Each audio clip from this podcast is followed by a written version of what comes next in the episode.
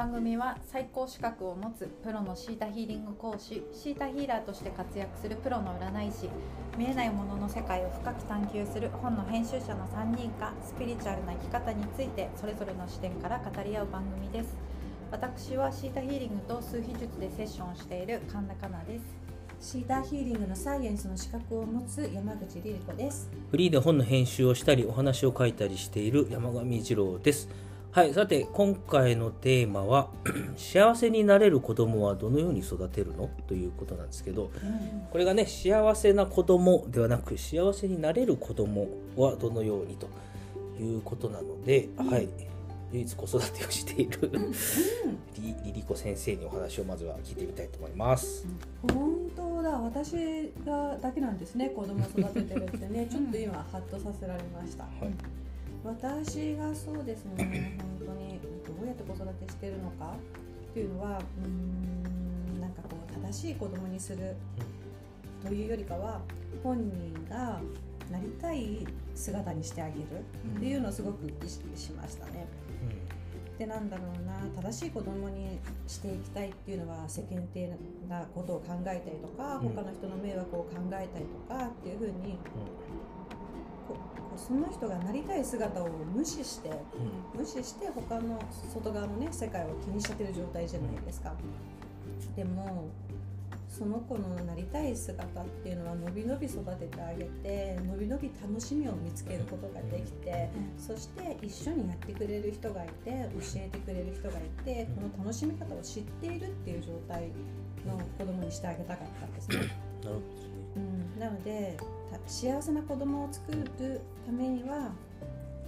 楽しさを教えてあげて一緒にやってあげるうん。っていうのが一番いいなって思います。はい、ちょっと順番にねあの振り返ってみるとその正しい正しさを身につけさせられたとか正しさでお育てられた子供っていうのは、うん。まあ自分がやりたいことをやってどんなに楽しいかっていうのを知る前に、うん。あれをしなければいけないこれをしてはいけないみたいなことを教わってそれをなんていうかそれを行動に移すことを学んで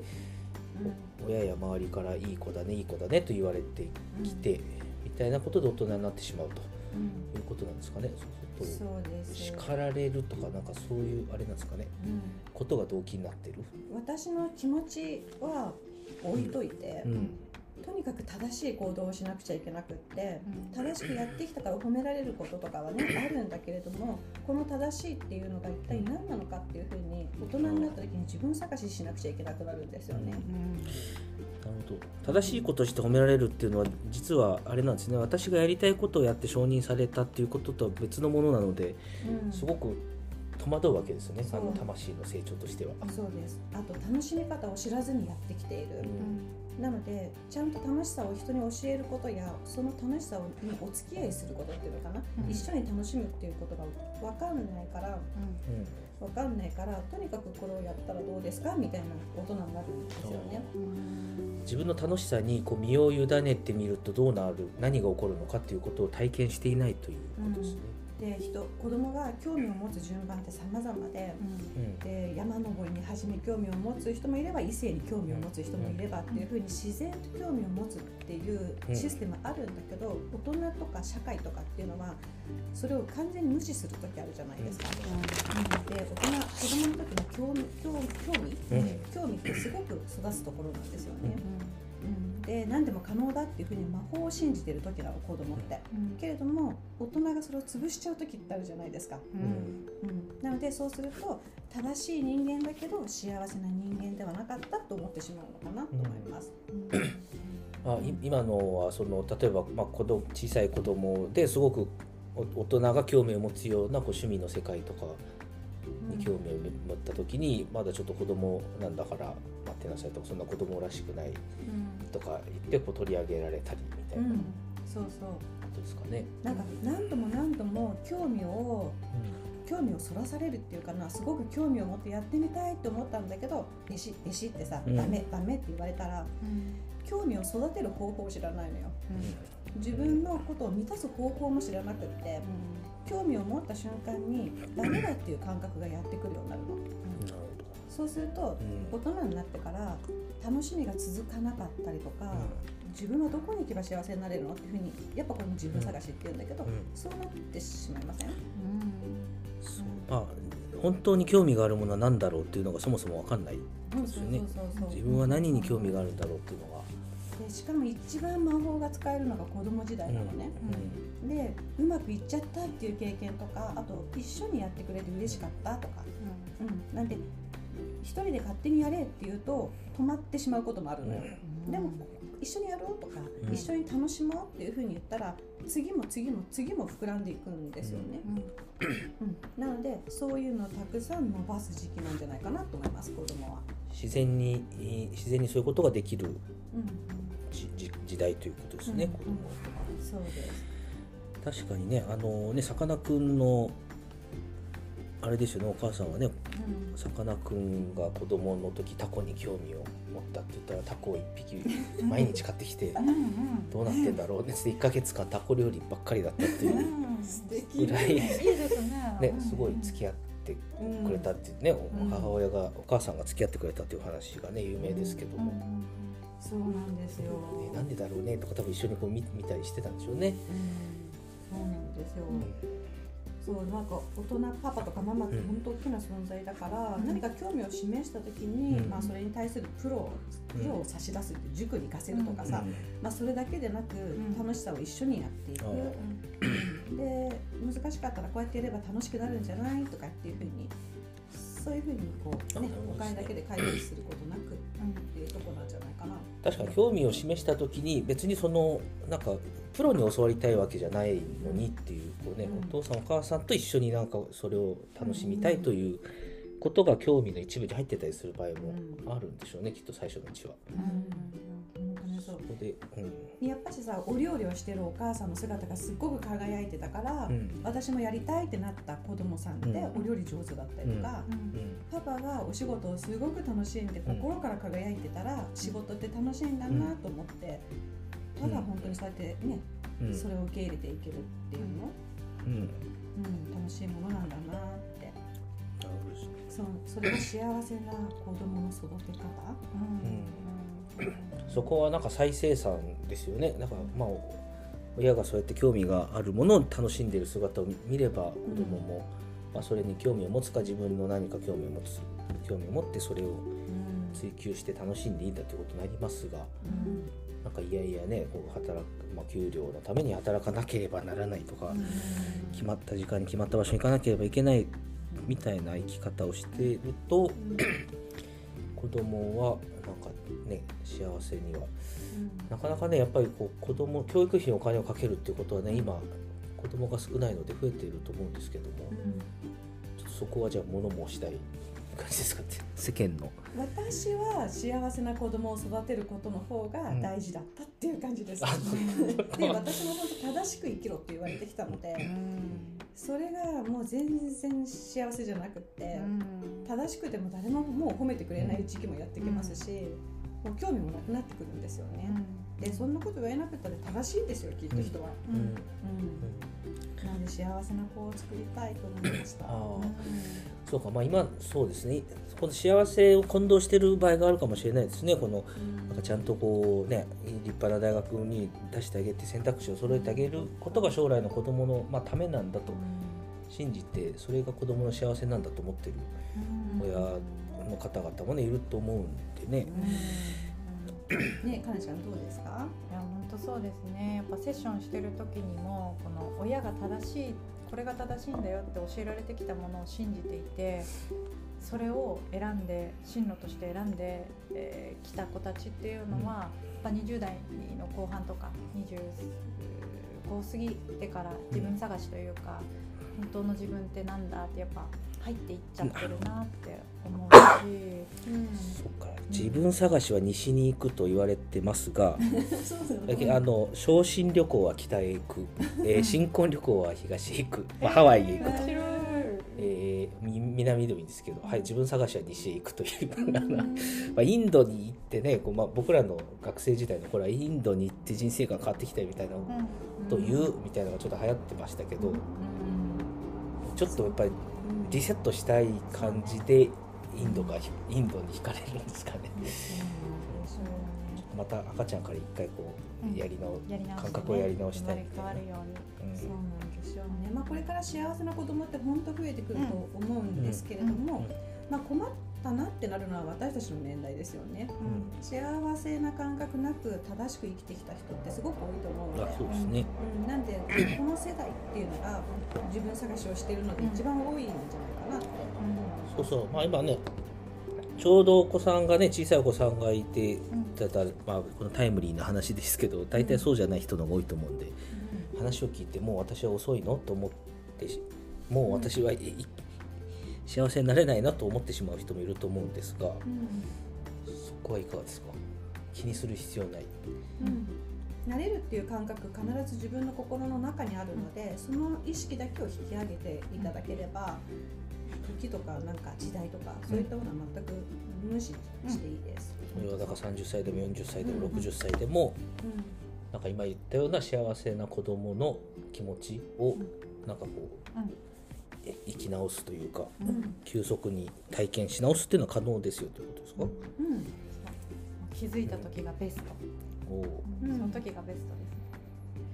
ちなみに私は甥っ子が4人いるんですけど、もうただ一生懸命遊び続ける一緒に。ただ楽しく遊び続けてで例えば、えっと、その子を否定したりすることっていうのは一切しないんですけど例えば5歳のうんあおちゃんという甥っ子がいるんですけど男の子でなんだけど小さい時からピンク色のものとかうんキラキラしたものとかぬいぐるみとかがすごく大好きであのお店とかに行ってこのおもちゃの中でどれがいいって言うと必ず女の子のものを選ぶ。えでそれに すごいこうおばあちゃんとかは「え大丈夫なの?」とかそういうふうに思うけどなんか私とか親はそうあのあゆちゃんの親はそうじゃなくてすごい「あいいじゃんいいじゃんそれ選びなよ」って言うし、で最近はその5歳なんだけどもママのネイルを見て、うん。マニキュアが好きになってて、うん。この5歳の子がですね可愛いグリーンのマニキュアとかをして。楽しそうにしてるのを見ると「でかっこいいね」って言ってあげるとめちゃくちゃ喜ぶんで、うん。なんていうか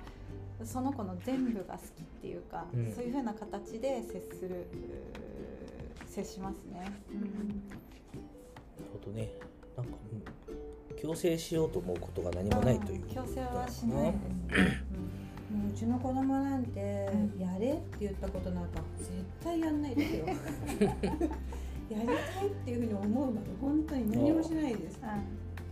うん。ね、うん、もうそれでいい。やった方がいいよ。もう全然ダメです そうなのかもしれないけどやった方がいいんじゃないとかいうものも本当に自分の意思からでないとやらないで自分の意思から始めたものはうん。すごく楽しくやりますね、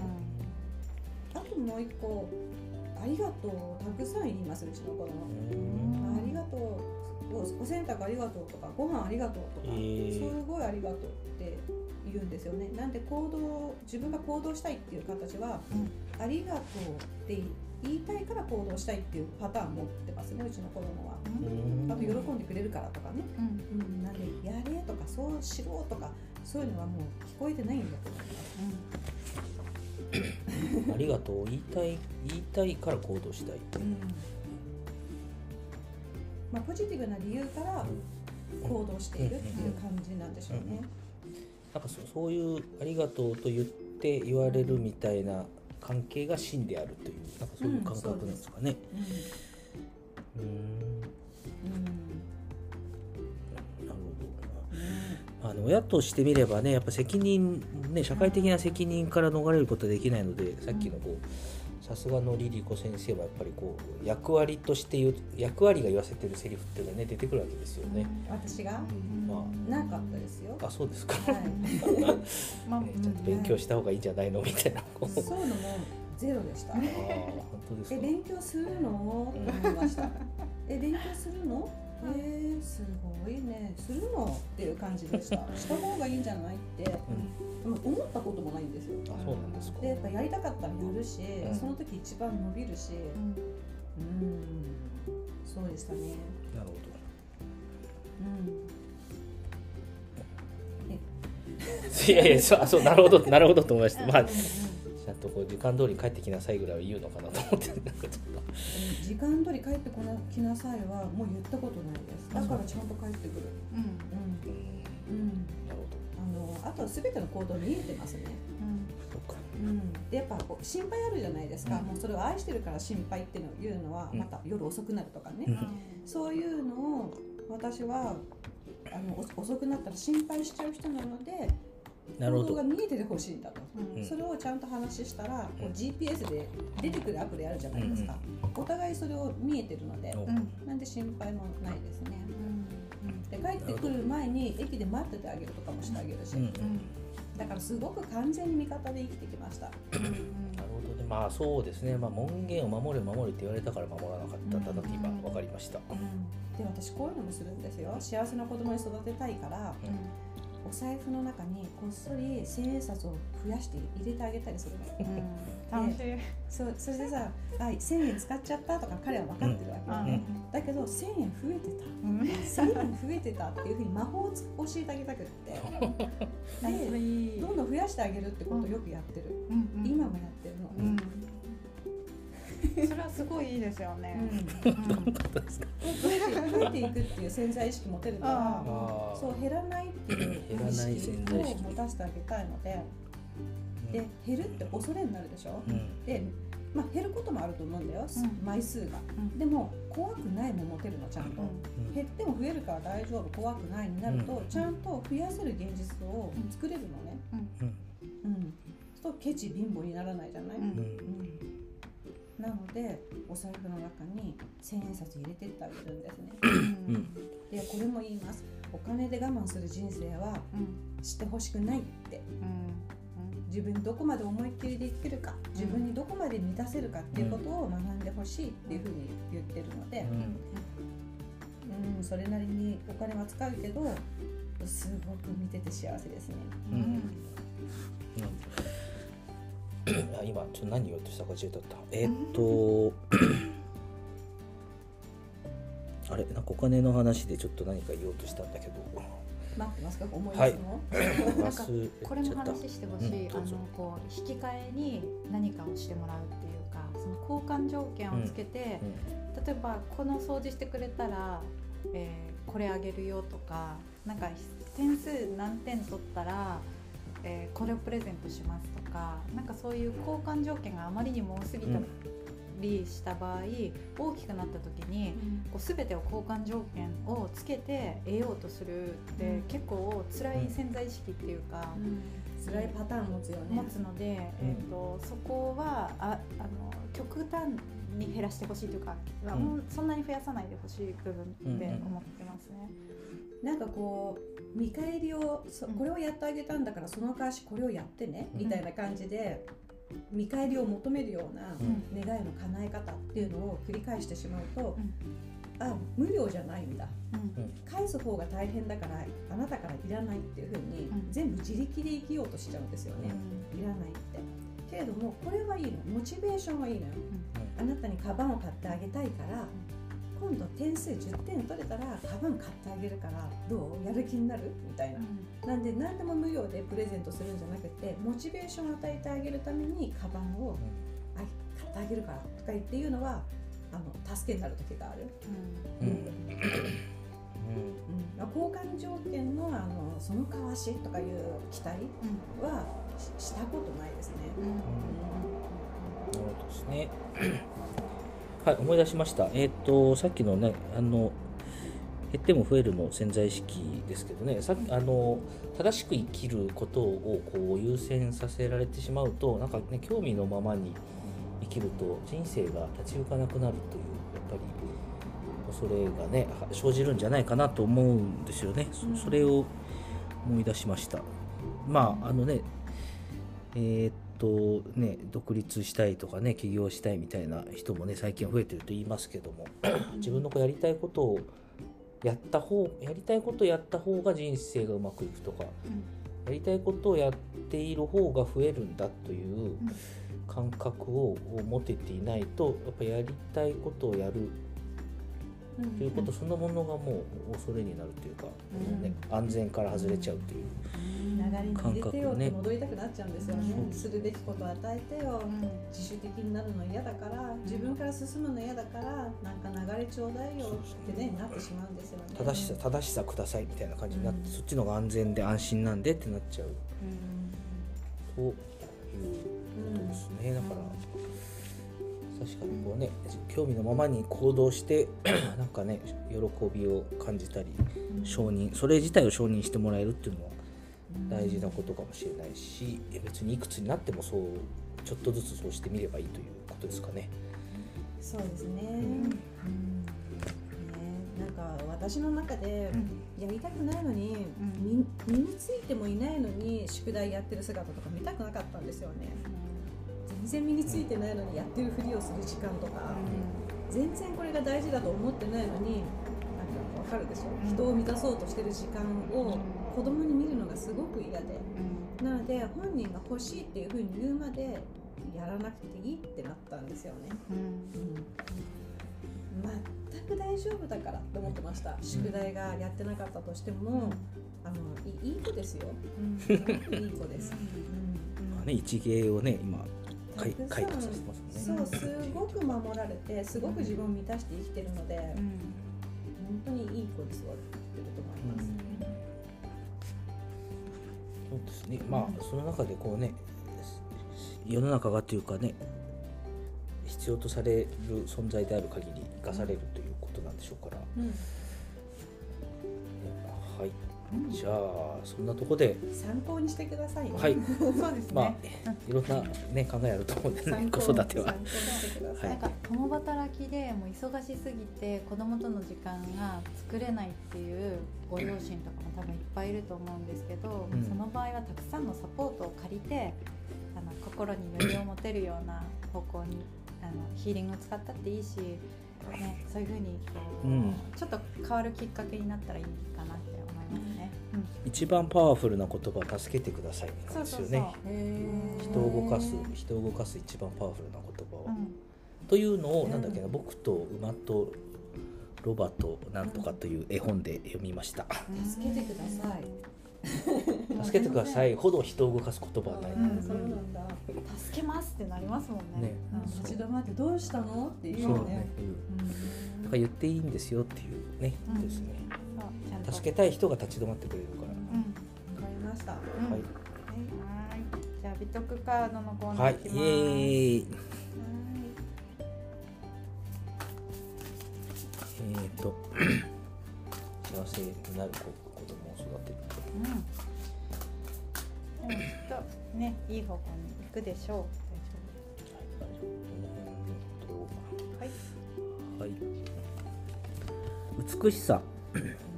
美しさとはこの世界の調和色彩魅力に対する驚嘆の思いであり畏敬の念です。美しさはさまざまな情報を与え喜びをもたらす生命の深遠な模様に対して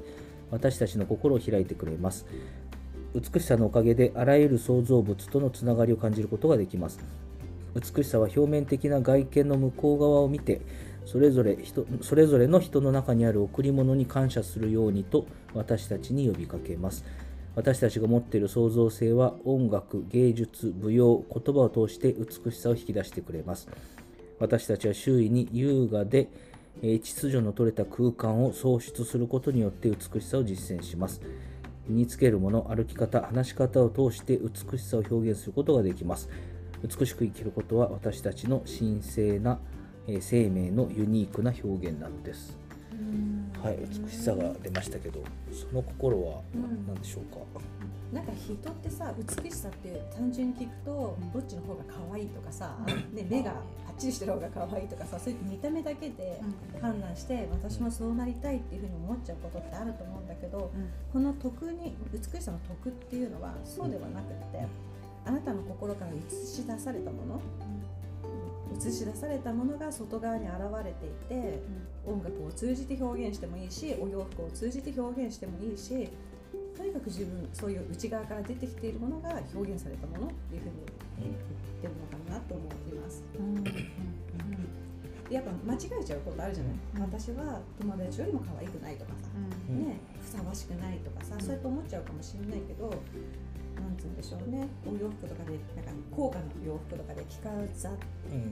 らなきゃとか思っちゃったりするけど、やっぱし内側から出てきているものっていうのはその人を光らせるんですよね、うん、何を思ってたとしても。ね、えー、っと美しく生きることは私たちの神聖な性質のユニークな表現と言ってますからね、うん、まあ、一人一人ユニーク、まあ、一人一個、一人一個の存在であって、神聖っていうのは神様の聖なるという感じの神聖ですけどそのような、まあ、自分の中にあるこうなんていうかホーリーな部分を唯一私だけのものとして表すことが美しく生きるということだということなので美しさとは、きっとさ自分の鏡を姿を鏡で見た時に、うん、あ鼻の形がとか目の形がとか言ってさことごとく自分を直そうとして改造しようとしてる時って。実は醜いんじゃないかな、うん、で自分の醜さをずっと解決しようとしている状態であり、人を遠ざけちゃうっていうの、でそのその一方でその自分の目とか鼻とかを気にしていない人が、うん。ね、あるがまんま笑ったりとかしてると、そっちの方がモテちゃったりとかさ。そうです魅力的ですよね。そういう意味でまあ前半の話で言うとやっぱりこの自分のねこう好奇心とか興味とかやりたいという気持ちをやっぱ素直に一番まっすぐ表すということがその人の美しさを一番表現することになるよという話なのかなという気がしますけどね。なんか今思い出してたんですけど私は小学校とか中学校の時結構こう美しい言葉を聞くことがすごい好きでしたね。詩とかたくさんの本を読んでたし、えー、とそれからこう美しい音楽自分が好きな音楽を聴くこともすごい好きだったなと思ってで小さい頃に本当に美しい空間で育てられて美しい言葉を聞いていて音楽も聴いててっていうそういう空間にいたらやっぱりこれはすごく創造性をこう美しいものにしてくれるっていうかあのいい方向に行くなって本当に思いましたね。うん、そうか、うん、そうだね。なんかよく人ってさ、生まれつきだからしょうがないとかさ、うん、生まれつきねもらった姿だから、もう変えられないとかでがっかりしちゃうみたいな、